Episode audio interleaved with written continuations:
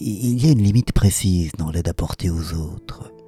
Au-delà de cette limite, invisible à beaucoup, il n'y a que volonté d'imposer sa propre façon d'être. Observe Modesta, la libre et superbe héroïne de l'art de la joie de Goliarda Sapienza. Cette pensée, qui me rappelle à la fois un propos longtemps incompris de Katia et un échange montmartrois avec Thierry, illustre la vibration, l'ambivalence des choses importantes et leur propension à se retourner comme des gants. C'est parfois au fond de ce qui ressemble à de l'égoïsme que palpite l'altruisme, et il y a des attitudes qui paraissent altruistes et bienveillantes, mais qui ne recouvrent en fait qu'égoïsme et volonté de puissance. Les parents, les enseignants, les chefs d'équipe, les entraîneurs, les officiers, les amis, et parfois les amants, font quotidiennement l'expérience, ou côtoient plutôt régulièrement, ce paysage fractal de l'accompagnement dans lequel il suffit d'un presque rien pour basculer de l'aide à l'abus, du soutien à l'écrasement.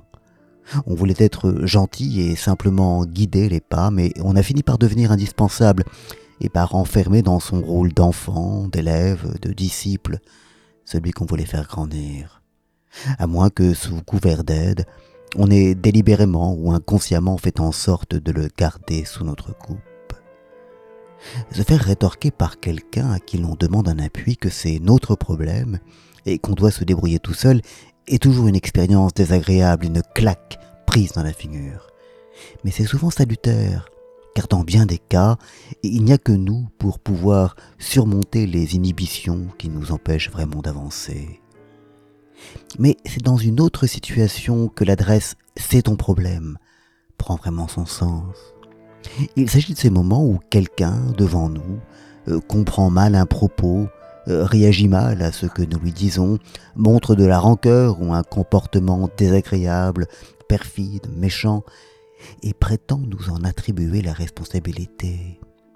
Eh bien, même si les interactions sociales font que nous avons toujours une part de responsabilité dans le comportement des personnes autour de nous, le c'est ton problème souligne que c'est d'abord à chacun d'assumer la responsabilité de ses actes, de ses pensées, de ses façons de faire, et qu'en rendre les autres les premiers responsables est une fuite et un déni.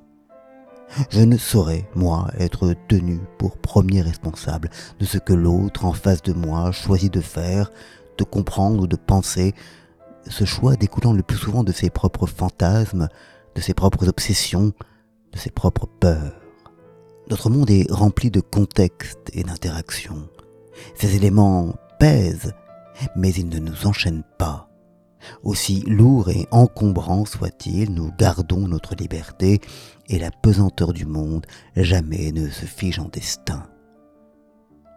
Mais cela est d'autant plus facile que chacun, pour ce qui nous concerne, nous appliquons la règle difficile dictée par Modesta et savons apprécier la limite au-delà de laquelle nous devenons, même avec la plus grande gentillesse, abusifs.